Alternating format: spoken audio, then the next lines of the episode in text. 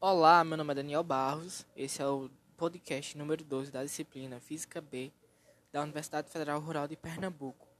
Hoje nós iremos tratar do assunto ondas eletromagnéticas.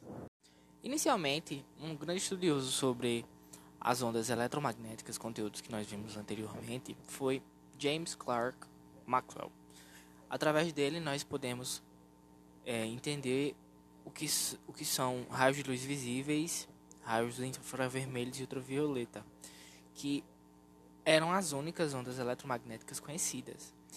E hoje, diferentemente do século XIX, hoje nós conhecemos um espectro eletromagnético, o qual vai de, de ondas longas até raios gama. Então, dentre essa escala de ondas, nós temos o espectro visível, que, que são de 700 a 400 nanômetros, que o nosso olho consegue ver. Depois disso, nós temos os ultravioletas, os raios X, raios gama, infravermelho, ondas de raio e ondas long mais longas, né? É, essas ondas, elas são constantemente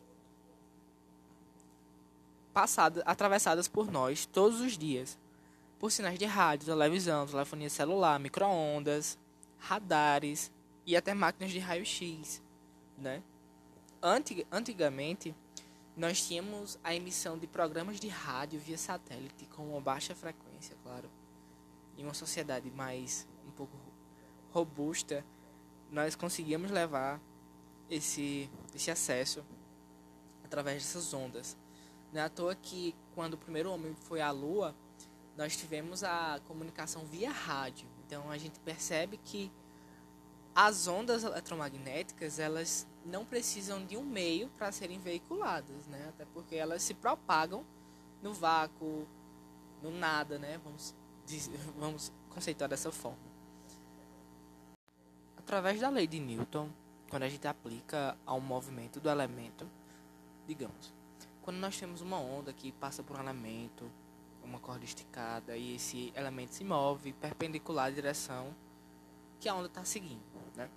Então, quando a gente aplica uma equação diferencial, é, a gente encontra a equação de onda, segundo a lei de Newton, como já tinha havido falado. Então, se dissermos que a amplitude dessa onda é tão pequena que talvez esse elemento sofra uma leve inclinação em relação ao eixo horizontal, a força F2, que vai agir sobre uma extremidade da direita do elemento, ela vai possuir um módulo igual à tração que aponta ligeiramente para cima.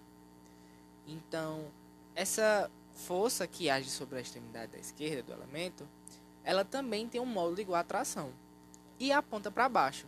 Então, quando ele faz essa, curva essa curvatura, a resultante é zero, porque a força que faz ligeiramente para cima e a para baixo são iguais, então elas se cancelam.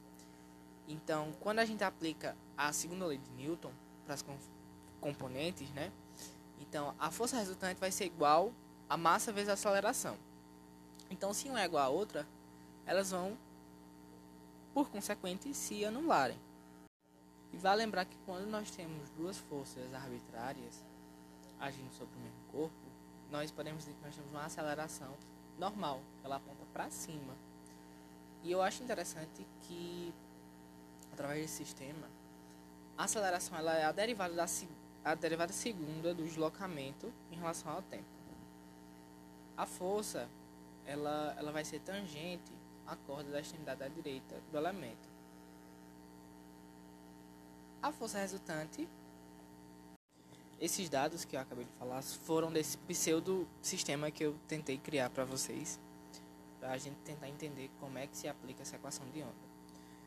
No final, no frigir dos ovos, nós obtemos a equação seguinte, né? a derivada parcial de y sobre a derivada x ao quadrado, que vai ser igual a 1 sobre a velocidade ao quadrado, vezes a derivada ao quadrado de y sobre a derivada do tempo parcial, perdão, do tempo ao quadrado. E essa é a função de onda.